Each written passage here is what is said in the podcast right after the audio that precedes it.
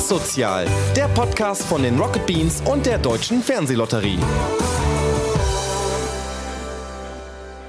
Herzlich willkommen zum Basozial Podcast. Das ist die Bühne für soziale Projekte, weshalb ich, mein Name ist Lars, die Interviews auch wirklich immer ähm, sehr gerne führe, auch heute haben wir wieder tolle Gäste am Start. Und zwar zum einen Janine Kontny. Sie leitet das Wohnprojekt Festland, das vom Mutterschiff Hamburg Leuchtfeuer gestartet wurde.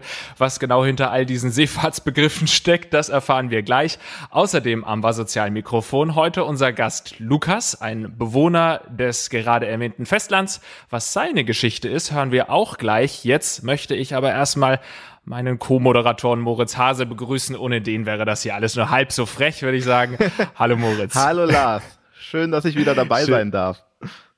Du hast heute sogar ein paar Insider-Informationen sammeln können. Du warst nämlich gestern vor Ort bei Festland. Genau. Dazu kommen wir aber gleich. Geht's dir denn gut? Mir geht's super. Äh, ich durfte schon Podcast-Mikrofone zu Janine und äh, Lukas bringen. Äh, deswegen haben die auch heute wieder eine gute Qualität, was die Audioaufnahme betrifft.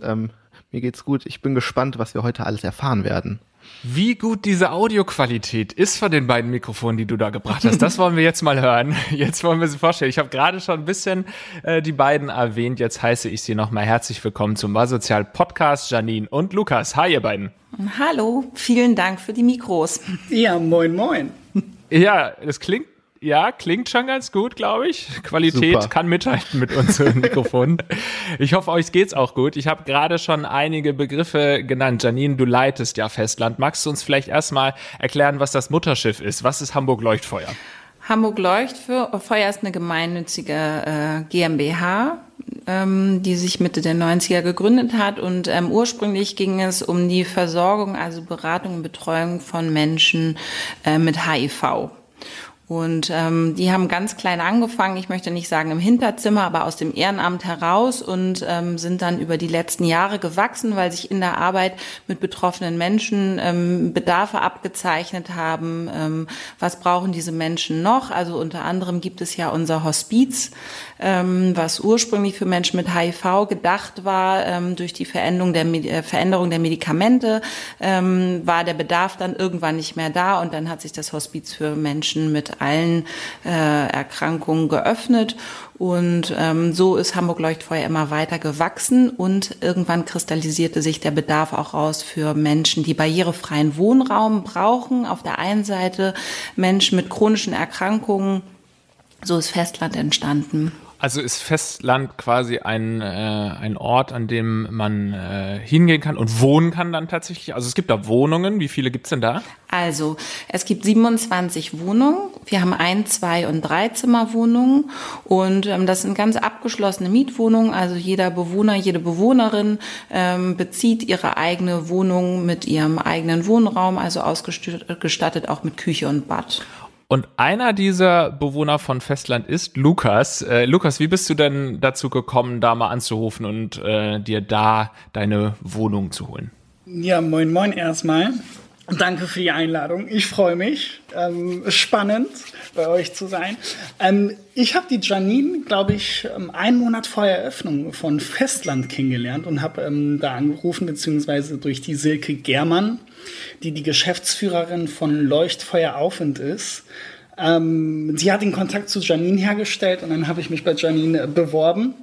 Sie hat mich zum Einladungsgespräch, zum ähm, Kennenlerngespräch eingeladen. Und so ist es dann alles langsam entstanden. Und ähm, zack war ich drin, ne, in, in der ersten Etage bei Festland und bin mega dankbar. Es ist ein wirklich bezauberndes Wohnprojekt, auch mit den anderen Bewohnern. Und ich bin mega glücklich. Ich bin mega glücklich für diese Chance, für diese, ähm, für dieses Geschenk hier. Und man muss ja auch dazu sagen, du hast ja auch eine ähm, interessante Geschichte zu erzählen und bist ja auch so ein bisschen als Botschafter unterwegs für deine Geschichte. Absolut, Magst du vielleicht äh, unsere Zuhörerinnen und Zuhörer mal aufklären, was deine Geschichte ist? Also, ähm, ich wurde vor dreieinhalb Jahren am 12.11.2017, genau an meinem ähm, 26. Geburtstag, Entschuldigung, pardon, 27. Geburtstag, ähm, HIV-positiv diagnostiziert. Ähm, war erstmal ein derber Schlag ins Loch, ähm, hat circa drei Monate gedauert. wie ich äh, diese depressive Phase für mich überwunden habe und äh, fra über Fragen nachgedacht habe. Werde ich überhaupt wieder Freunde finden? Wie ist es mit dem ähm, Virus HIV zu leben? Und habe dann drei Jahre wirklich mit mir selber gekämpft und ein Selbstbewusstsein entwickelt. Und durch wirklich tolle Unterstützung in meinem Rücken habe ich es dann geschafft, mich ähm, auf Beine zu stellen, auf meine Beine zu stellen und ähm, jetzt wirklich als Botschafter, das ist mein Ziel, den Menschen zu sagen, hey, HIV ist ja nur ein Virus inzwischen heute. Es ist, ich bin unter der Nachweisgrenze, ich kann niemanden anstecken. Es ist total, für mich total normal damit zu leben und Soweit bin ich gekommen durch die ganze tolle Unterstützung in meinem Rücken, auch durch Janines Unterstützung. Du hast es gerade schon angesprochen, du bist nicht mehr ansteckend und da sieht man wahrscheinlich auch, was du ja selbst sagst, dass es noch wahnsinnig viel Aufklärungsbedarf in unserer Gesellschaft äh, gibt, was dieses Thema angeht. Magst du das mal kurz erläutern? Weil äh, ich denke mal, viele hören, ja, okay, der ist HIV-positiv, der mm. ist natürlich ansteckend, mm. aber dass dem nicht so ist, musst du erklären. Also ich habe so ein cooles Motto. Äh, ihr kennt ja bestimmt alle diesen Spruch, äh, one apple a day keeps the doctor away. Ich habe es mal ein bisschen, ich habe es mal ein bisschen umformuliert, ja. Und zwar ähm, one tablet a day keeps the AIDS away. ja, das ist so mein Motto, mein Spruch. Und es ist wirklich faszinierend durch die medizinische Therapie, die wir heute geboten bekommen und haben, ich muss morgen, morgens eine Tablette am Tag nehmen, ähm, kann meinen Sport durchziehen und gehe jede drei Monate zur Blutkontrolle zum Arzt und der zapfte äh, mir mein Blut ab, ähm, gibt es äh, zu, äh, zur Kontrolle. Und dieses Virus ist einfach nicht mehr nachweisbar. Es ist nicht mehr nachweisbar. Ich bin Träger dieses Virus, dieses HI-Viruses im Blut, aber es ist so weit unter ähm, Schacht gehalten, also unter Zaun gebracht, ähm, dass diese Viren ja nicht mehr nachweisbar sind. Ne? Ähm, ganz einfach. Da musst du auch noch mal ganz kurz äh, mhm. zur Erklärung, wir fangen offensichtlich bei Null an, äh, den Unterschied ja. zwischen HIV und AIDS erklären. HIV ist ja nur das Virus eigentlich. HIV ist das Virus, welches wir tragen, in uns tragen und AIDS ist dann schon die Krankheit, die durch HIV resultiert. Ja, das heißt, man bekommt zum Beispiel, weil das ähm, Virus streut, man bekommt zum Beispiel eine Lungenentzündung oder ähm, eine Meningitis, eine Hirnhautentzündung. Der Körper sagt einfach so, jetzt bin ich krank, ich kann nicht mehr und das ist AIDS. HIV ist einfach nur dieser Virus, so wie der Coronavirus. Ja, es ist einfach nur der Virus. Und was, ähm, was der Corona, was das Coronavirus zum Beispiel für ähm, Ursachen mit sich bringen, ist zum Beispiel dann eine Erkältung. Das ist dann ähm, die, diese, diese Symptomatik, die Ursache. Ne? Und die Ursache ist das Coronavirus dann in, in dem Fall. Ähm, ja, das ist doch, denke ich mal, für dich klingt es vielleicht albern, dass man diese Fragen stellt, aber du hast ja auch selbst schon gesagt, ja. dass da sehr viel Nachholbedarf einfach besteht. Total. Deswegen finde ich, können wir Total. das gerne heute diesen Podcast auch immer wieder machen. Wir ja. hören uns auch gleich noch ein bisschen mehr von deiner Geschichte an. Ähm, ich wollte noch mal zurück zur Organisation, zu Festland, weil wir haben jetzt gehört, einer der Bewohner ist zum Beispiel ein ähm, HI-Infizierter. Aber was sind da sonst noch so für Bewohner zu finden, Janine? Also ähm, die Erkrankungen sind sehr divers. Das sind, äh, wenn man jetzt so einen großen Bogen spannen will, neurologische und infektiöse Erkrankungen. Also wir haben eben Menschen mit HIV, wir haben viele Bewohner, Bewohnerinnen mit ähm, MS-Erkrankungen, ähm, Muskeldystrophien, also Muskelschwunderkrankungen, ähm, das ist ganz unterschiedlich. Und ähm, so unterschiedlich wie die Erkrankungen sind, sind eben auch die Bewohner und Bewohnerinnen, auch ähm, was ihre Bedarfe sind an der Versorgung. Also Lukas zum Beispiel ist äh, Fußgänger und sagt ja auch, dass er durch die Medikamente kaum eine Einschränkung spürt. Das ist aber nicht bei allen Bewohnern und Bewohnerinnen so. Also wir haben durchaus Bewohner, die ähm, im Rollstuhl sitzen und ähm, einen Versorgungsbedarf haben, entweder eine 24-Stunden-Assistenz oder es kommt der Pflegedienst dreimal am Tag. Das ist eben ganz, ganz unterschiedlich. Und wie muss man sich das vorstellen? Das wird dann auch von euch organisiert oder bringen das die BewohnerInnen mit? Zweites, also ähm, ich, ich sage immer, die Bewohner und Bewohnerinnen bringen ihre Systeme mit ins Haus. Das heißt, wir sind keine stationäre Einrichtung, es ist kein Pflegedienst vor Ort, sondern wir haben ambulante Strukturen und ähm, wenn wir jetzt Bewohner, Bewohnerinnen haben, die neu zu uns kommen, manchmal vielleicht auch aus anderen Städten, dann können die ihren Pflegedienst natürlich nicht mitbringen. Dann würden wir unterstützen und helfen, ähm, den geeigneten Pflegedienst oder die geeignete Struktur zu schaffen. Der gute Moritz war ja schon bei euch vor Ort. Moritz, ja. äh, was kannst du berichten als Außenreporter? Der, der flotte Außenreporter Moritz berichtet. Ja, also als Außenreporter bin ich erstmal ähm, äh, in die in die Hafen City gefahren, ne? denn denn euer eure Wohnung oder dein Arbeitsplatz Janine und deine Wohnung Lukas, die sind mitten in der Hafen City äh, äh, neu gebaut. Ihr seid in einen Wohnkomplex eingezogen. Ähm, der, der auch schon bewohnt ist. Ne? Es wird da ja auch noch viel gebaut, aber ihr habt da schon einen Park und so weiter und äh, natürlich äh, sehr schicke Wohnungen was, was richtig cool war, was ich fand, sind eure, aber da können wir auch gleich nochmal drüber reden, eure Gemeinschaftsräume, weil ich glaube, dieses, dieses inklusive Modell, dass auch mal Leute äh, miteinander äh, was machen können und nicht nur diese Wohnung haben, ähm, das fand ich auch sehr schön. Also ihr habt sogar zwei Räume, einen oben, einen unten und die sind mit Küche ausgestattet und so weiter. Jetzt gerade bei Corona wahrscheinlich äh, schwieriger zu nutzen, äh, als man sich das vorgestellt hat beim Bau, aber das wird ja auch irgendwann wieder vorbeigehen.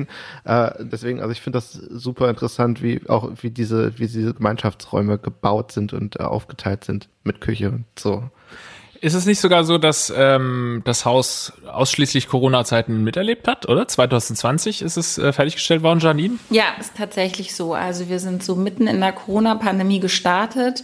Ähm, das ist äh, schade, weil wir diese schönen Gemeinschaftsräume haben. Wir haben einen ganz unten, was Moritz schon sagte, mit einer großen Gemeinschaftsküche, auch die barrierefrei ist und dann einen im sechsten Obergeschoss. Und das ist so, dass wir den nicht nutzen können für die Zwecke, für die sie geplant waren. Also natürlich wollten wir nach Einzug irgendwie alle zusammenkommen und ähm, uns kennenlernen. Und das konnte so in dieser Form nicht stattfinden.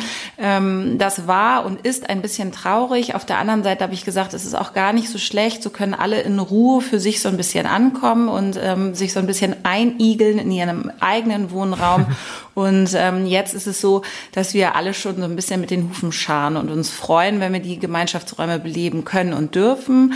Ähm, trotzdem muss ich sagen, mich total glücklich darüber, wie gut dieses, dieser Anspruch oder der Wunsch vielmehr dieses gemeinschaftlichen Wohnens trotzdem schon funktioniert. Also die Bewohner und Bewohnerinnen haben ganz schnell zum Beispiel eine WhatsApp-Gruppe ins Leben gerufen. Die können nicht alle nutzen, die möchten nicht alle nutzen, aber das ist so ein Kanal, auf dem kommuniziert wird. Außerdem begegnet man sich im Haus und weil ähm, wir schon in den Interessentinnen-Gesprächen immer klar gesagt haben, dass wir uns ähm, von den von der Hausgemeinschaft eben dieses soziale Miteinander wünschen, sind auch alle mit diesem Anspruch eingezogen. Das heißt, alle begegnen sich auf dem Flur offen, stellen sich einander vor, ähm, interessieren sich füreinander und insofern ist auch trotz Corona schon ganz viel Gemeinschaft, also hat schon ganz viel Gemeinschaft stattgefunden. Also immer mit dieser Distanz, aber dass man schon so ein Gefühl hat. Und wir haben gesagt, wenn wir jetzt zusammenkommen können, ähm, wie wir es eigentlich von Anfang an geplant haben, dann ist es eigentlich gar kein Kennenlernen mehr, sondern eigentlich, dass wir einfach mal alle in großer Runde zusammenkommen können. Also in der Wohnungssuchanzeige wäre äh, gestanden keine Zwecke-WG, richtig? ja, also ähm, letztendlich, äh, wir können natürlich äh, niemanden in den Kopf reingucken und äh, am Ende äh, ist es natürlich auch, äh, jeder, jeder hat, wie gesagt, seine eigene Geschichte, so wie Lukas auch und ähm, wie leicht fällt es einem auf andere Menschen zuzugehen und wie war, wie ist da der Wunsch des Gedankens und wie setzt man das tatsächlich um? Ähm, das sind ja auch so unterschiedliche Sachen. Insofern ist das natürlich auch toll, wenn wir mit den Gemeinschaftsräumen eine Plattform bieten können, äh, ähm, zusammenzukommen. Aber trotzdem, ähm, genau, ich glaube, da kann Lukas irgendwie viel erzählen. Ich könnte ganz viele Anekdoten erzählen, äh, was im Haus alles schon passiert ist, einfach an Hilfestellung, äh, ne? also sich gegenseitig auszuhelfen, füreinander da zu sein, sich zu stützen. Und das fängt an bei schon totalen Kleinigkeiten. Also eine Anekdote, die auch sozusagen Lukas betrifft, ist, dass wir eine Bewohnerin haben, die brauchte ein Feuerzeug und die ist durch ihre Erkrankung körperlich ähm, eingeschränkt. Und äh, Lukas ist dann losgegangen und hat versucht, sozusagen äh, sich in sie hineinzuversetzen und alle Feuerzeuge ausprobiert, die es gab und welches Feuerzeug ist am leichtgängigsten und hat ihr das mitgebracht. Das sind so Kleinigkeiten, ähm, die stehen aber so für ganz, ganz viel und ähm, ja, die machen einen sozusagen glücklich und das gibt einem ja auch so ein Gefühl von Ankommen. Ne? Das sind Leute, die lassen sich auf meine Situation ein, die verstehen, was ist meine Problematik und ähm, äh, unterstützen dann. Und das findet eben ganz viel statt, dann im Eins zu eins Kontakt oder wie auch immer. Und es ist immer sehr, äh, freut mich persönlich immer total. Lukas, hast du da vielleicht auch noch eine Anekdote, was das äh, gemeinschaftliche Zusammenleben dort angeht? Ja, ja. Also toll, vor Weihnachten zum Beispiel haben wir uns im Gemeinschaftsraum getroffen. Ähm, natürlich mit reichlich Abstand. Mhm. Na, um, da haben wir schon drauf aufgepasst und haben erst einen Spaziergang hier in den Barkenhöfen gemacht und der Abend ging dann tatsächlich weinhaltig bis zwei Uhr nachts, dass wir sogar, ich hatte wirklich noch nie in meinem Leben so einen Kater, noch nie. noch nie. Ich bin um 6 Uhr morgens aufgestanden und ich dachte wirklich, nee, ich, ich, ich sterbe jetzt gleich. Ja. ähm, es, ist, es ist wirklich wahnsinnig toll, wie wir uns hier zusammenraufen und ähm, kennenlernen. Die Dachterrasse, wir haben eine mega geile Dachterrasse hier bei uns bei Festland. Die haben wir auch schon äh, genutzt und sitzen da zu fünft oder sechs, auch mit Abstand mhm. in der Sonne und genießen die Sonne. Und es ist wirklich, es ist wirklich schön, ähm, die Bewohner kennenzulernen. Und wie Janine auch schon gesagt hat, ich komme hier viel im Haus rum. und ähm, es ist toll, es ist toll, die Menschen kennenzulernen. Weil was uns alle verbindet, ist tatsächlich, dass wir alle Herz haben. Ne? Wir haben alle ein wirklich riesengroßes Herz und das merkt man hier in der heiligen Weihnachtszeit da gesoffen. Oder? Das kann ich. oh, ich sag's dir. Aber das muss Wahnsinn, ja auch offensichtlich Wahnsinn. Ja, ja. Ja, ähm, wie ist das? Muss man da? Du hast gerade gesagt, ihr habt alle Herz. Ähm, muss man da irgendwie auch für gemacht sein, dahin zu äh, da einzuziehen? Muss man auch irgendwie sagen, ja, ich gehe jetzt auch mal los, ein äh, Feuerzeug abzuholen? Was glaubst du? Ist das so ein bestimmter Schlag Mensch, der sich da bewirbt? Ähm, ich glaube, da schaut Janine, bisher schaut Janine auch drauf, dass wir alle zusammenpassen. Äh, dass, ähm, wir sind alles total unterschiedliche Menschen. Ähm, es gibt introvertierte Menschen, ähm, die gern in der Wohnung bleiben, sich noch nicht so trauen, aber es gibt auch solche extrovertierten Menschen wie mich, die nur einen Monat brauchen und das ganze Haus kennenlernen. Ja. Und ähm, das ist, das ist, äh, Janine hat da wirklich eine wahnsinnige tolle Balance geschaffen, ähm, die hier im Haus herrscht. Und wir helfen uns gegenseitig. Wie Janine ähm, so schön gesagt hat, wenn jemand ein Feuerzeug braucht, dann bin ich der Erste, der sagt, hey komm, ich zieh los, ich fahre mit der U-Bahn mal Richtung Bahnhof und probiere mal alle Feuerzeuge aus und versuche mich in deine Situation, in diese Situation zu hinein zu versetzen, welches Feuerzeug da am besten passt, beziehungsweise am leichtesten ähm, von der Hand geht. Es ist, es ist wirklich schön. Und den, die Menschen, denen es nicht so gut geht hier, ähm, die wirklich krank sind. Ähm, und wenn dann solche Menschen wie ich und auch andere Bewohner, die mit so einer positiven Energie daherkommen und sagen, hey, wir sind füreinander da, das ist eine wahnsinnige Unterstützung und ähm, das ist, das ist wirklich schön. Also wir machen keine, ähm, äh, Lukas hat ja schon gesagt, es gibt so ein Interessentinnengespräch, was wir immer führen. Da geht es aber nicht darum, dass wir ein Bewerbungsverfahren oder sowas haben. Also die Voraussetzung, um einziehen zu können, ist bei den geförderten Wohnungen. Wir haben ja auch ein paar frei finanzierte Wohnungen und da können zum Teil auch Menschen ohne chronische Erkrankungen einziehen, weil wir das einfach für die Hausgemeinschaft schön finden. Wir wollen hier keinen Mikrokosmos schaffen, sondern so ein bisschen auch äh, die Gesellschaft Gesellschaft abbilden. Aber für die geförderten Wohnungen ist es so, dass die chronische Erkrankung Voraussetzung ist. Ähm, wir haben geförderten Wohnraum, wir haben unterschiedliche Förderwege im Haus. Das heißt, man muss einen Wohnberechtigungsschein mitbringen. Äh, da führt sozusagen kein Weg äh, vorbei. Das sind behördliche Auflagen. Ansonsten ist es so, dass wir wirklich eine Interessentenliste führen und ähm, wir dann mit den Menschen in Kontakt gehen und diese Gespräche sind dazu da, um nochmal das Wohnprojekt vorzustellen. Also was ist die Idee, was ist das Konzept des Hauses, ähm, warum und wofür wurde das Haus gebaut, ähm, damit die Leute einen guten Eindruck davon kriegen, was ist die Idee und können sie diese Idee mittragen. Und dann ist das Gespräch auch dafür da, damit die Gegenseite Fragen stellen kann. Und das tun die Leute Leute. Die fragen natürlich, äh, inwieweit muss ich mich einbringen? Sind das Pflichtstunden, die ich einbringen muss? Kann ich mich auch in meinen vier Wänden zurückziehen? Was ist, wenn es mir nicht so gut geht? Das sind alles so Fragen und ich glaube, warum das im Moment so gut funktioniert, also wir sind ja ganz frisch gestartet, ist, ähm, dass wir immer sagen, wichtig ist uns, dass man gerne mit unterschiedlichen Menschen zusammenkommt. Also es gibt ja Menschen, die fühlen sich besonders wohl, wenn ihr Wirkungskreis sich selbst sehr ähnelt. Und das ist auch völlig in Ordnung, das darf man ja auch so empfinden. Aber ähm, in unserem Haus ist es halt so, das braucht Leute, die sagen, ich mag es, dass die Menschen unterschiedlich sind, dass die unterschiedliche Geschichten mitbringen, unterschiedliche unterschiedliche Interessen und Alter haben, wenn man dafür offen ist und dann gerne aufeinander zugeht, ohne Berührungsängste, dann funktioniert das eben so, wie es jetzt im Moment ist. Und ähm, und dann, weil du ja auch sagst, muss man ein bestimmter Typ dafür sein oder das war deine Frage.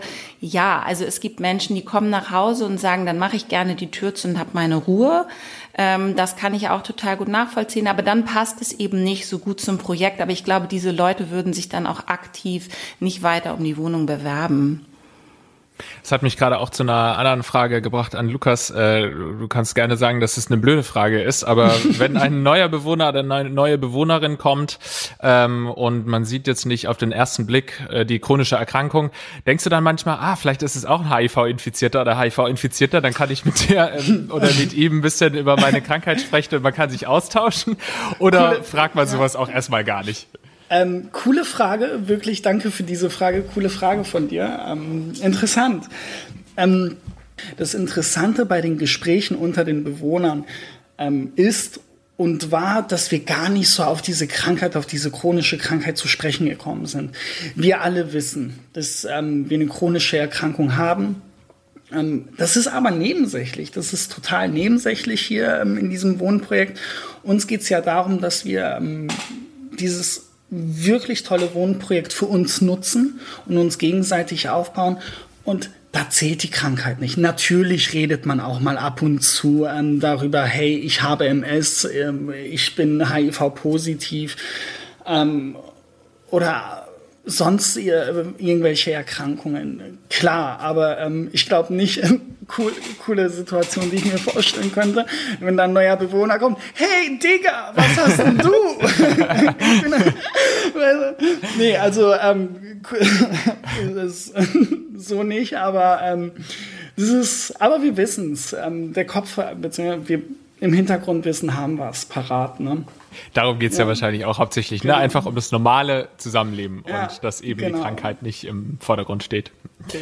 Ja. Ähm, die äh, Leute, die diesen Podcast häufiger hören, die kennen schon eine Rubrik, eine Kategorie, die heißt Gruß von Kati. Kati ist ja von der Deutschen Fernsehlotterie und die Deutsche Fernsehlotterie wiederum hat ja auch schon einige Projekte vom Hamburg Leuchtfeuer unterstützt, unter anderem eben auch das Festland, das wir heute besprechen.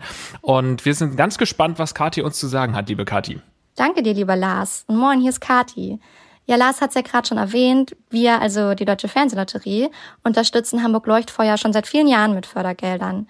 Und zuletzt das Projekt Festland. Und da bin ich auch schon ganz gespannt, was Janine und Lukas gleich noch hier im Podcast erzählen werden.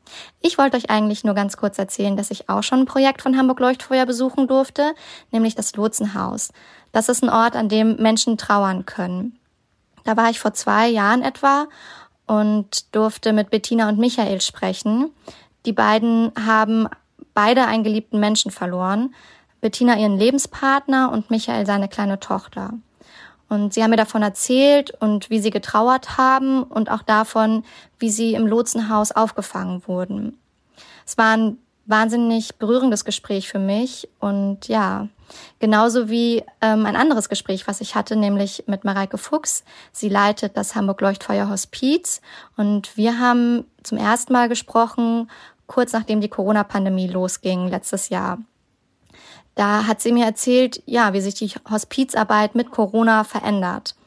Und etwa neun Monate später, das war kurz vor Weihnachten, haben wir dann nochmal telefoniert und ähm, ja, so ein bisschen das Jahr Revue passieren lassen. Ähm, all das und natürlich noch viel, viel mehr findet ihr wie immer im Magazin. Du bist ein Gewinn. Ähm, schaut doch gern mal rein. Der Link ist in den Show Notes und ich würde mich auf jeden Fall freuen. Jetzt freue ich mich aber darauf, wie es weitergeht mit Lars und Moritz und Janine und Lukas. Und bis dahin, einen lieben Gruß von Kati. Also wie gesagt, die Deutsche Fernsehlotterie hat sowohl das Hospiz Hamburg Leuchtfeuer unterstützt, aber eben auch das Lotsenhaus von Hamburg Leuchtfeuer, auch ähm, die AIDS-Unterstützung, die HIV- und AIDS-Unterstützung, ähm, Netzwerk Aufwind heißt das und eben auch das ähm, Projekt Festland. Ihr könnt das natürlich alle auch googeln. Homepages sind vorhanden. Ja, Janine, also das äh, Festland war ja zwei Jahre lang Baustelle, wie gesagt, in der Hafen City. Finde ich übrigens sowieso cool, das in die Hafen City zu setzen, weil man irgendwie Hafen City immer nur mit so Luxuswohnungen von, von Reichen verbindet. Für mich als Außenstehender, der in einem Spittel wohnt. Ähm, deswegen finde ich es cool, dass da so ein, so ein soziales so Projekt. Ja, wollte ich gerade auch sagen. Ja. ja, wahrscheinlich. Ich würde Mittelstand sagen. noch, noch gerade so. Ja, also das ist äh, zwei Jahre lang Baustelle gewesen. Letztes Jahr wurde es fertiggestellt. Wie hat sich das denn angefühlt, Janine, dann die ersten BewohnerInnen begrüßen zu dürfen? Das war toll, das war äh, irgendwie aufregend und da hatte ich schon so lange drauf hingejibbert, weil ähm, ich schon im Oktober eingezogen bin. Also Ende November, Anfang Dezember wurden die ersten Wohnungen bezogen. Äh, tatsächlich sind wir da wieder bei Lukas, weil Lukas der allererste war, der eingezogen ist mit ähm, so gefühlt einem Karton und ähm, dann die, die erste Nacht im, im Haus, in diesem großen, ja doch sehr großen Haus, die erste Nacht ganz alleine verbracht hat. Ähm, und ich bin eben im Oktober schon eingezogen und dann ein paar Wochen hier durchs leere Haus gelaufen und wir haben Küchenfenster, in den meisten Wohnungen Küchenfenster, die zu den äh, Erschließungsfluren ausgerichtet sind. Und ich habe mich immer schon auf den Moment gefreut, wenn die sozusagen belebt werden und habe gesagt, dann ist es wie so ein Bild zum Bewohner, wenn da irgendwann, ich weiß nicht, eine Pflanze steht oder dreckiges Geschirr oder Dekoration oder ein Vorhang oder und ähm, so ist es jetzt tatsächlich. Also diese Fenster haben sich dann irgendwann gefüllt, so wie sich das Haus mit Leben gefüllt hat. Und ähm, man ist in Begegnungen gekommen und das war, war total schön, ja. Lukas, was war alles in deiner äh, Umzugs, in deinem einen Umzugskarton drin? Eine Packung oh, Feuerzeuge die, oder? Oh, die ähm, äh, Küchenutensilien. Ich glaube, ich hatte da sechs Tassen. Ich hatte wirklich nur einen Topper, so einen Matratzentopper, auf den ich die ersten zwei Wochen oh. geschlafen habe. äh, also, also ich habe wirklich von null angefangen. Aber die geilste Zeit, die man sich vorstellen kann. Ne? Muss man auch mal miterlebt haben, nur auf einem Topper zu schlafen. ja, in, in, einer geilen neuen Wohnung in der Hafen City. Ne? Ist, ähm, da bin ich schon dankbar für. Wir haben Lukas ja. auch nicht auf seinem Topper liegen lassen. Das ist nett. Also. das ist wichtig ja. zu erwähnen. Ja. Ich habe auch noch eine Frage. Inzwischen ist die Wohnung eingerichtet, ja. Äh, wie war denn deine Wohnsituation vorher, Lukas, wenn ich fragen darf? Also wieso hattest du quasi, hat, hat dir eine Kiste gereicht, um umzuziehen?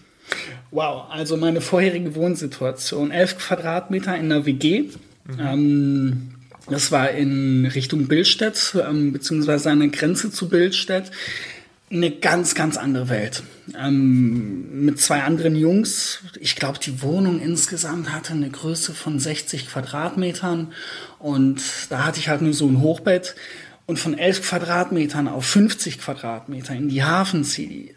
Mhm. Ähm, wow, wow. Also Janine bzw. Festland hat äh, die äh, Not da auch gesehen, nachdem wir uns äh, da kennengelernt haben, wie ich mich dann vorgestellt habe. Und ähm, ich bin mega dankbar, mega dankbar für diese Chance und äh, man nutzt die so eine Chance auch. Und das ist ein kompletter Wandel, kompletter Wandel.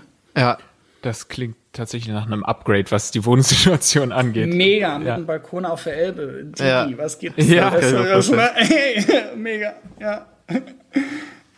Lukas, du bist ja, ähm, äh, du bist ja aus einer WG eingezogen. Ich glaube, nicht alle Mitbewohner, äh, Mitbewohner, alle Bewohner des Hauses äh, haben die Erfahrung, schon alleine gewohnt zu haben und so, ähm, äh, auch aufgrund ihrer Umstände. Äh, wie, wie wirkt sich das denn aus? Ich weiß, dass es bei mir, als ich alleine äh, in eine Wohnung gezogen bin, auch nicht äh, alles glatt lief und äh, da meine Eltern vielleicht schon öfter noch vorbeigekommen sind. Äh, wie ist das denn bei euch?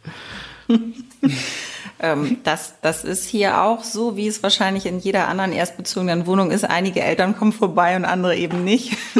ähm, aber ähm, gerade bei den Bewohnern und Bewohnerinnen jetzt in diesem Fall, die aus dem Elternhaus ausgezogen sind, das ist jetzt exemplarisch bei uns, sind das Menschen, die ähm, eine sehr intensive Versorgungsstruktur brauchen. Das heißt, es hat sich natürlich viel geändert. Das ist gerade bei Menschen, die einen hohen Pflegebedarf haben, natürlich auch ein wahnsinniger Abnabelungsprozess Prozess, der da stattfinden muss, ähm, wenn äh, eben man nicht mehr innerhalb der Familie versorgt wird, sondern dann kommen fremde Systeme in den eigenen Wohnraum. Das ist eine große Veränderung. Und ähm, es sind aber alle äh, total glücklich darüber und ähm, der Kontakt zum Elternhaus findet ja trotzdem noch statt.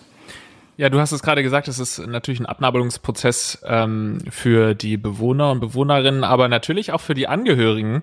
Hast du da schon oft mal irgendwie beobachtet, dass es gerade denen besonders schwer fällt, loszulassen oder in fremde Hände ähm, ihre, ihre Kinder zu geben? Ja, das, das, ist, äh, das ist schwierig. Also ich glaube, das ist beides. Das ist auf der einen Seite auch die Erleichterung zu wissen, derjenige ist jetzt an einem Ort, an dem er gut versorgt ist und ähm, wo er auch versorgt wird, wenn ähm, ich, also ich jetzt als Mutter oder Vater vielleicht nicht mehr die Kraft habe, das auch zu machen. Also das, da muss man ja auch, da ist eine Perspektive geschaffen worden. Das erleichtert auf der einen Seite. Und auf der anderen Seite sind diese Beziehungen häufig zwangsläufig, die haben so eine hohe Intensität und ähm, die nehmen auch so viel Raum und Zeit im Alltag ein. Und wenn das sozusagen, wenn das wegbricht, dann ist das natürlich selbstverständlich schwierig. Ähm, Finde ich auch absolut nachvollziehbar ich glaube, da ist es gut, dass man miteinander gut reflektiert ist und ähm, das äh, sozusagen diesen Abnabelungsprozess äh, reflektiert gestaltet. Und ähm, ich glaube, das funktioniert ganz gut, ja. Jetzt, wo ihr schon ein bisschen existiert, sage ich jetzt mal, äh, wie ist das Feedback der BewohnerInnen? Also Jetzt mache ich so eine lange Pause. Das klingt so, als würde jetzt was wahnsinnig Aufregendes kommen. Ich, ich überlege nur, weil ich, weil ich nicht äh, sozusagen, ich will keine Werbeveranstaltung machen. Deswegen habe ich so innegehalten. Aber es ist tatsächlich so, dass die meisten ähm, wirklich sehr, sehr zufrieden sind, sehr dankbar für die Situation ähm, und äh, das auf keinen Fall bereuen. Ganz im Gegenteil. Einige haben gesagt, das ist der Ort, an dem ich jetzt bleiben will. Ich bin angekommen. Ähm, man kriegt hier mich, hier kriegt man mich nicht mehr weg sozusagen.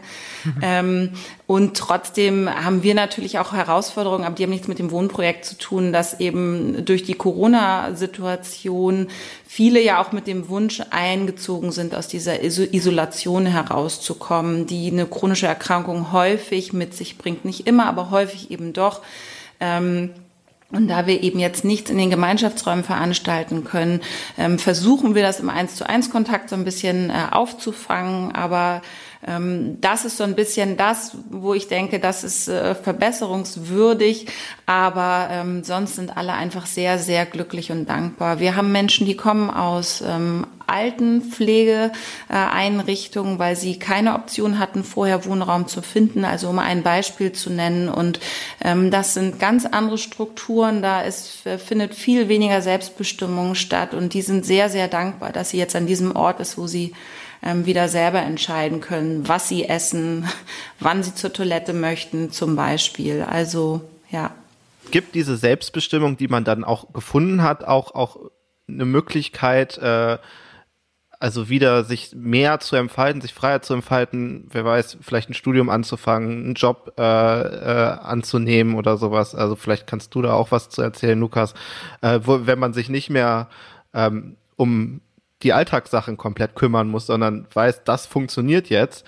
Ähm, habt ihr da auch schon positive Effekte gesehen oder erlebt? Das ist der spannende Moment. Also was macht man mit dieser Selbstbestimmung? Ne? Also das ist ja nicht immer nur, die wird einem ja nicht so vor die Füße gelegt und dann nimmt man die. Ähm, ja, ich habe dazu schon positive Rückmeldungen und ich sehe das auch. Ähm, ich habe jetzt eine Bewohnerin im Kopf, aber die ist wahrscheinlich beispielhaft, die auch die Rückmeldung kriegt. Die ist einfach äh, mutiger, die hat dadurch äh, Anschub bekommen. Sie sagt, gerade weil sie aus dieser Isolation heraus ist, sie traut sich wieder mehr zu. Ähm, das auf jeden Fall.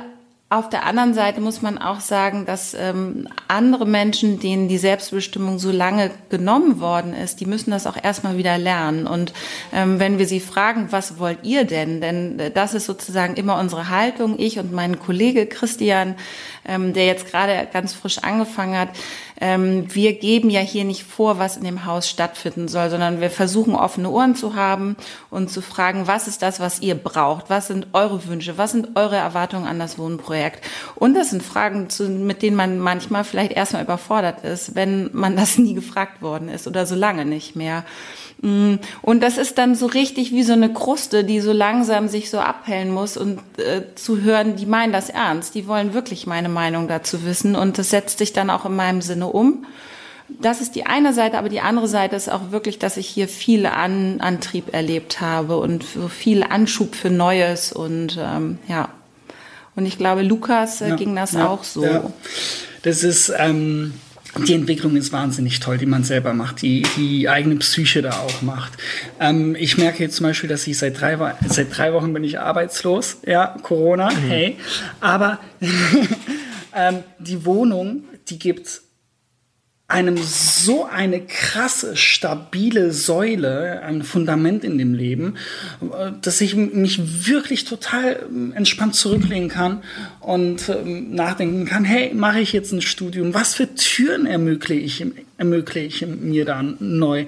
Ähm, ich, die Wohnung hat mich komplett verändert. Ich gehe jeden zweiten Tag joggen um die Elbe, an der Elbe und ziehe meinen Extremsport durch.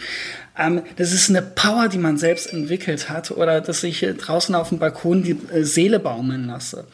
Ähm, oder mit den Bewohnern, mit anderen Bewohnern, die sich in Isolation befinden, ähm, auch mal Spaziergänge mache. Also ähm, Janine kriegt ja nicht alles mit. Ja, wir Zum Beispiel das Beispiel an Weihnachten.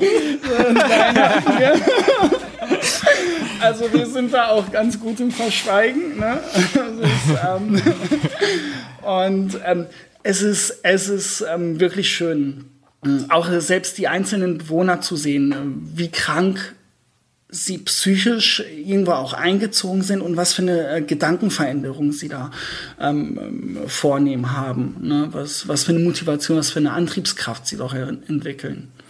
Äh, ich finde es schön, was du so erzählst, weil man dadurch ja sieht, äh, sieht, wie viel Lebensqualität da ja auch im Endeffekt gewonnen wird. Und ich glaube, das ist auch so ein bisschen Aspekt, den die Gesellschaft oft nicht berücksichtigt. Ich habe jetzt auch diesen NDR-Beitrag ähm, über das Projekt gesehen mhm. und da wurde, hat die Bewohnerin eben auch gesagt, dass es natürlich irgendwie Wohnungen gibt und so, die behindertengerecht sind, aber die sehen eben oft so ein bisschen, ja, wie so ein Krankenhaus, also sehr, ähm, ja, kalt aus und eben nicht so, wie man sich eine schöne Wohnung vorstellt. Und ähm, bei Festland kann sie eben in eine Wohnung ziehen, die dann doch irgendwie wohnlich aussieht, so wie, wie ich jetzt mir zum Beispiel auch eine Wohnung wünschen würde. Und ich glaube, beziehungsweise ja, kann ich euch auch fragen, glaubt ihr, dass den Nicht-Betroffenen ein Stück weit auch so die Empathie fehlt, dass Menschen zum Beispiel mit Behinderung auch ganz normale Bedürfnisse haben, wie zum Beispiel eine schöne Wohnung? Also zum einen äh, muss ich äh, ganz klar sagen, dass es leider nicht so ist. Also in, in Großstädten ist es ganz, ganz schwierig, barrierefreien oder sogar rollstuhlgerechten Wohnraum zu bekommen. Das war ja auch bei der Bewohnerin in dem Beitrag, den du angesprochen hast, so dass sie eine barrierearme Wohnung hatte. Das heißt, sie hatte da tatsächlich auch äh, Hürden, die für sie schwierig zu nehmen waren. Ähm, das, das ist leider nicht so. Also es ist tatsächlich so, ähm, dass einige Menschen überhaupt nicht unterkommen. Und ähm, ob die Empathie fehlt, ähm, ja und nein. Also ähm, ich glaube, ähm, ich glaube, dass betroffenen Menschen manchmal dieses, äh, dieser Anspruch an ihr Leben und ähm, was kann ich daraus machen und wie kann ich es gestalten, ein bisschen aberkannt wird und dass sie wirklich so in diesem, in diesem Korsett gesehen werden zwischen äh, Pflege und Lebenserhaltung und ähm, dass da natürlich viel, viel mehr ist und alle Bedürfnisse, die jeder hat, ähm, ähm, das, das, das wird vielleicht einem nicht, nicht, nicht aberkannt, aber sozusagen nicht gesehen, weil so viel anderes vordergründig sichtbar ist. Das glaube ich schon. Lukas, du hast ja ähm, auf deinem Instagram-Kanal auch geschrieben, ähm, dass du schon auch sehr viel Ignoranz gegenüber HIV siehst. Mhm. Und äh, kannst du hier mal vielleicht Beispiele nennen? Und das passt ja auch so ein bisschen zu diesem Empathie-Thema. Ähm, damals, also es haben sich sehr viele Menschen von mir abgewendet, auch wie sie erfahren haben, ähm, dass ich HIV-positiv bin. Leider, leider verknüpfen Menschen es heutzutage ähm, immer noch mit dem Wort AIDS. Und HIV und AIDS haben partout nichts miteinander am Hut, überhaupt nichts. AIDS ist ja die Krankheit, die ausbricht, ähm, indem du dieses HIV-Virus in dir trägst und es einfach nicht medikamentös behandelst bzw. therapierst. Ähm, ich muss aber auch sagen, ähm, ähm dass ich ein sehr großes Selbstbewusstsein entwickelt habe, ein ziemlich starkes Selbstbewusstsein, wenn es beim Thema HIV, ähm, um, um das Thema HIV geht. Ähm, ich bin da ein Vorreiter, ich, ich sage offen, hey, ich bin HIV-positiv.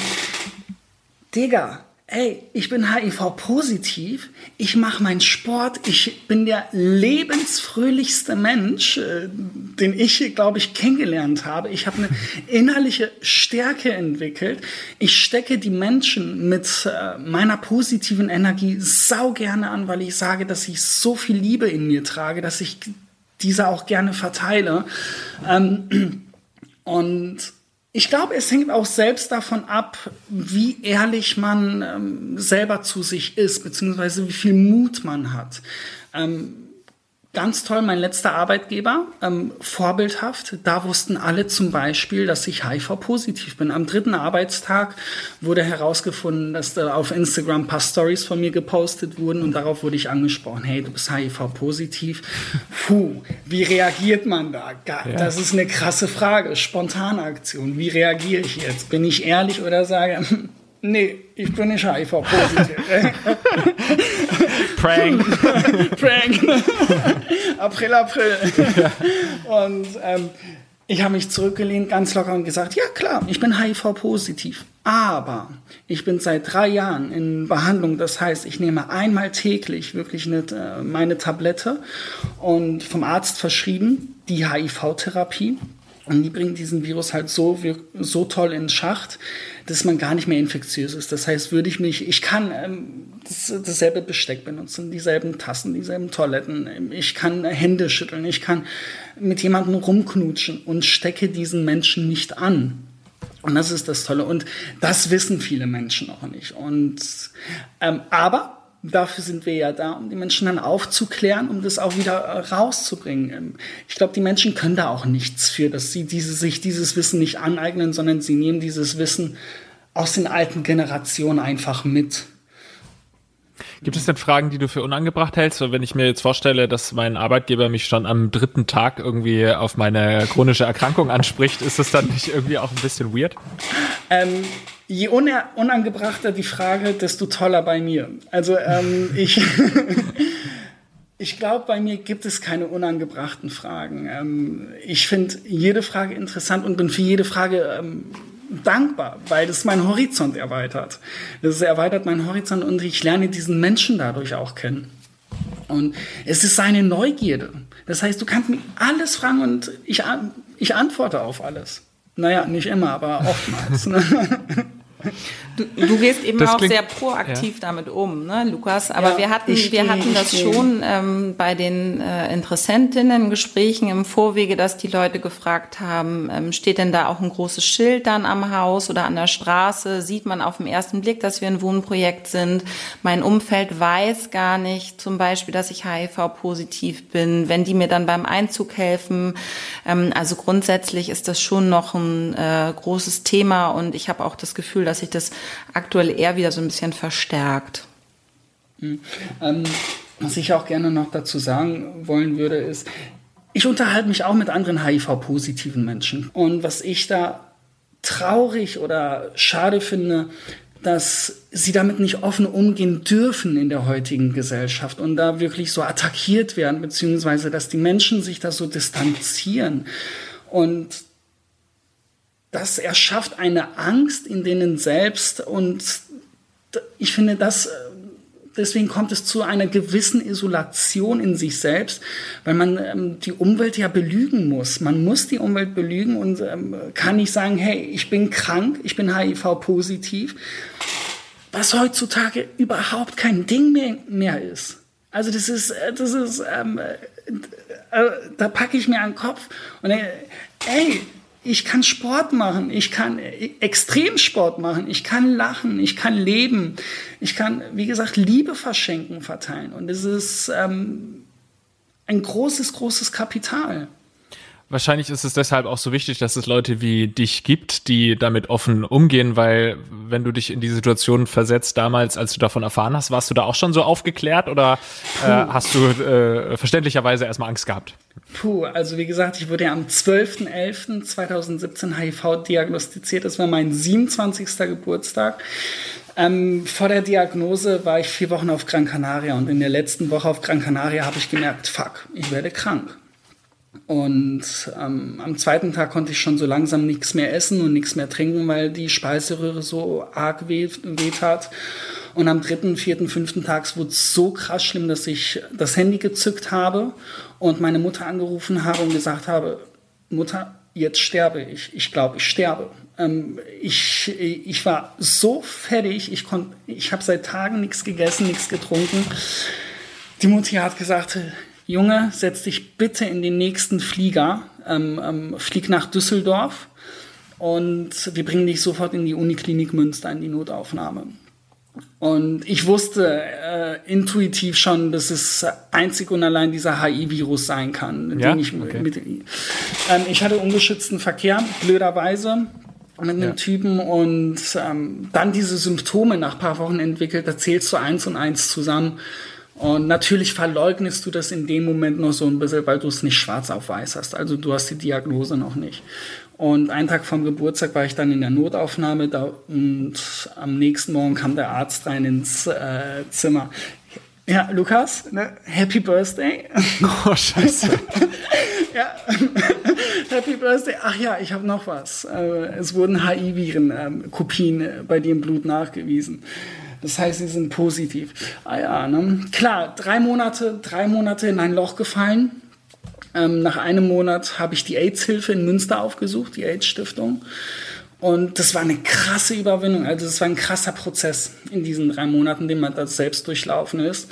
Ähm, kann ich, ich konnte mich selber nicht anfassen. Ähm, ich konnte mich selber im Spiegel nicht anschauen. Ich habe mir tausende von Fragen gestellt. Werde ich jemals einen Partner finden? Wie ist es überhaupt? Kann ich heiraten? Werde ich überhaupt irgendwann jemals wieder Sex haben? Ja, das ist, das sind äh, entscheidende Fragen, die ein junger Mann sich mit 27 da stellt. Und nach drei bis vier Monaten hat es plötzlich im Kopf Klick gemacht. Und dann dachte ich mir, ey, Digga, äh, reiß die Arschbacken zusammen und sei ein Vorbild für die anderen. Das ist, du kannst damit leben. Ich wurde aufgeklärt. Man nimmt eine Tab man muss sich das mal reinziehen. Früher, vor 20 Jahren, hat man 20 Tabletten am Tag genommen.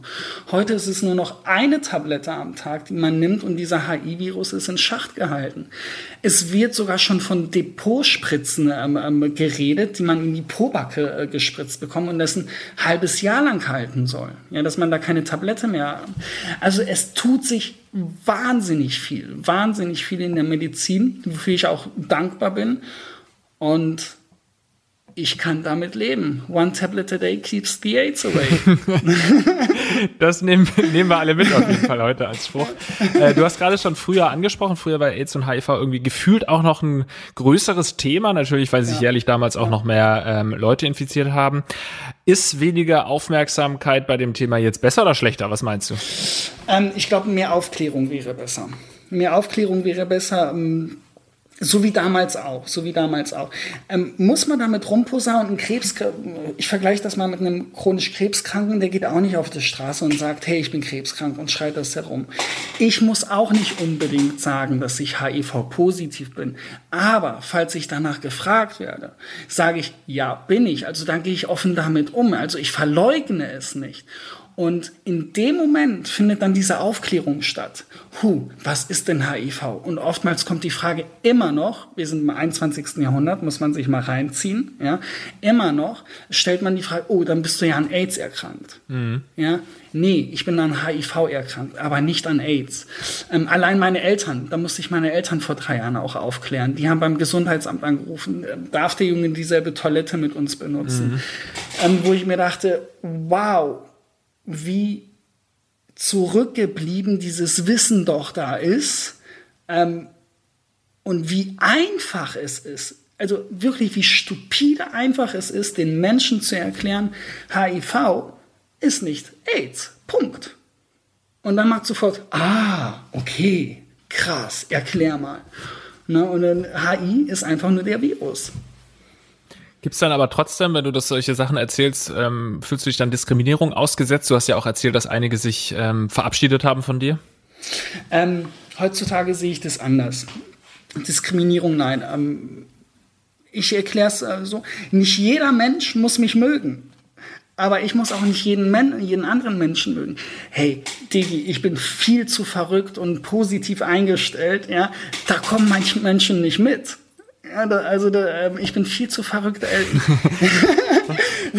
die denken sich, Junge, der ist total bescheuert. Ja? Und, und das, ist, das ist absolut in Ordnung. Also das ist absolut. Oder wenn, wenn jemand, ich, aber ich habe es ehrlich gesagt so krass noch nicht erlebt, dass mich da jemand stigmati negativ stigmatisiert, ähm, ähm, verurteilt oder beurteilt hat. Ja, sondern ähm, Menschen trauen sich nicht zu fragen. Die trauen sich nicht zu fragen, weil sie schüchtern sind oder, oder, oder alte Bilder, alte ähm, Meinungen im Kopf äh, haben und gespeichert haben. Und da den Menschen ähm, beizubringen, dass sie verlernen dürfen und neu lernen dürfen, dass es vollkommen in Ordnung ist, das ist die Krux, das ist die Kunst dahinter.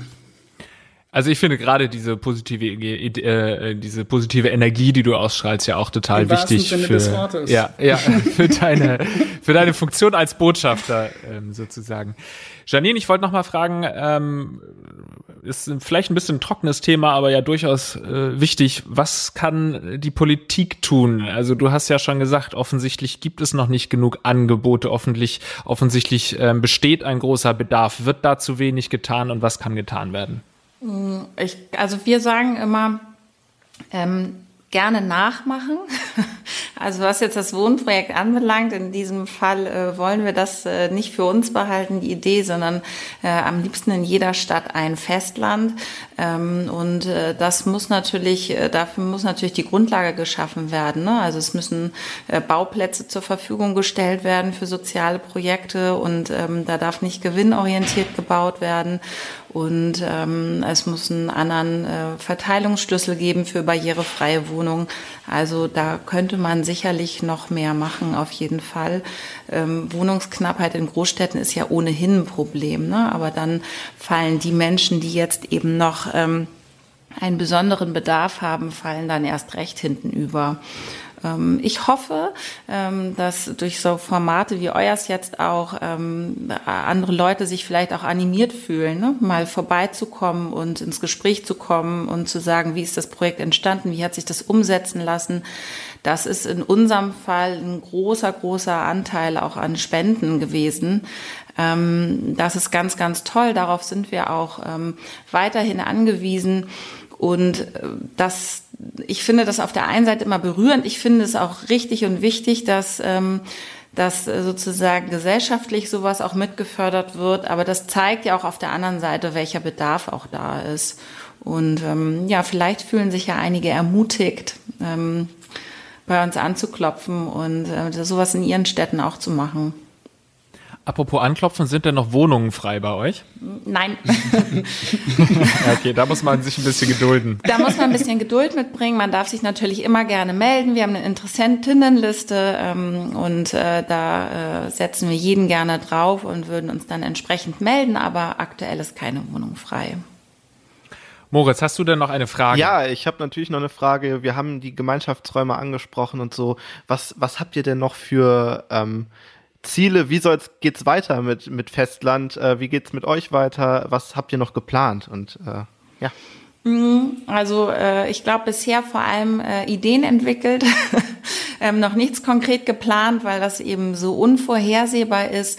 Aber ähm, wir haben auch schon in jedem Gespräch mit jedem einzelnen Bewohner, jeder einzelnen Bewohnerin immer gefragt, ähm, was würdet ihr denn gerne in den Gemeinschaftsräumen machen? Also ähm, wie gesagt, das geben wir nicht vor, sondern ähm, Im Zweifel nutzt jeder seine Ressourcen. Was bringt er mit? Der eine kocht gerne, der andere macht gerne Musik. Ähm, wie kann man da vielleicht für die Gemeinschaft was umsetzen? Und wenn jemand sagt, ich hätte darauf Lust oder ich habe die Idee, aber ich weiß nicht, wie ich es umsetzen soll, dann würden ich und mein Kollege eben unterstützen, ähm, auch mit Ehrenamt. Also ähm, wir wollen noch viel mehr ehrenamtliches Engagement ins Haus bringen, die dann auch helfen, diese Gemeinschaftsflächen zu beleben.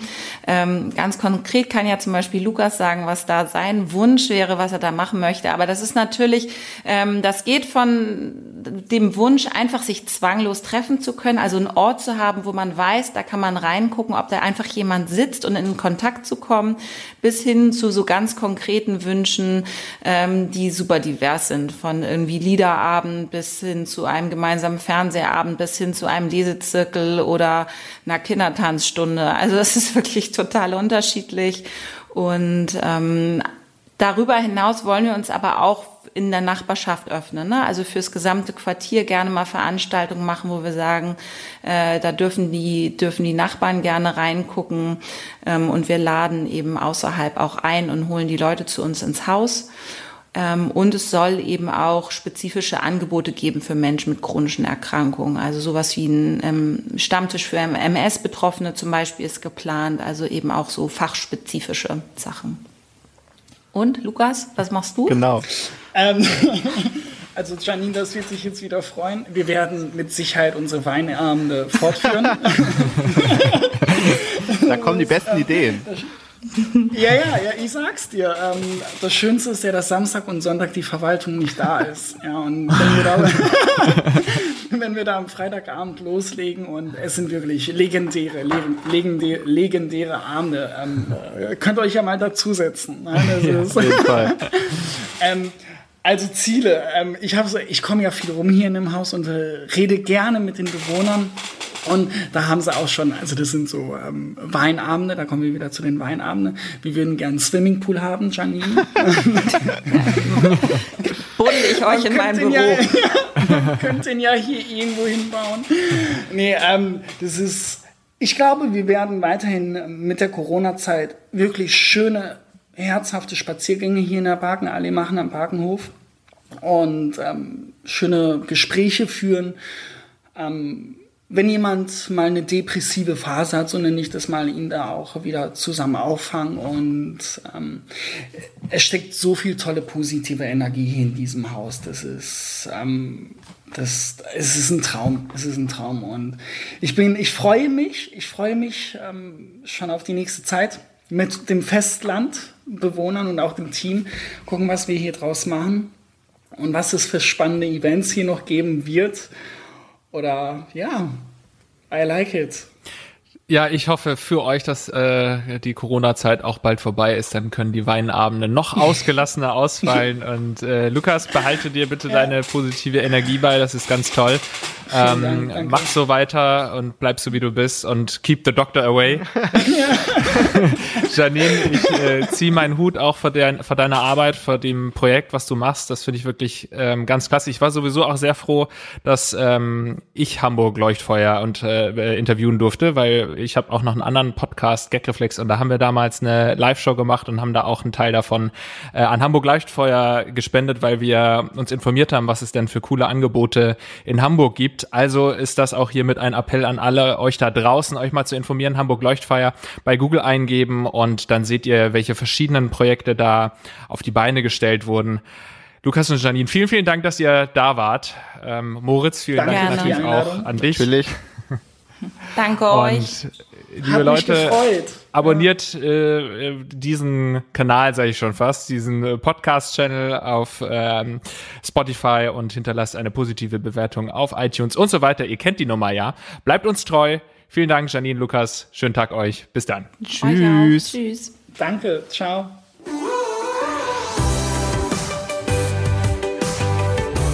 Den Was Sozial Podcast findet ihr auf rocketbeans.tv slash podcast sowie auf Spotify, iTunes und allen gängigen Podcatchern. Dieser Podcast wurde produziert von rocketbeans.tv in Kooperation mit der Deutschen Fernsehlotterie.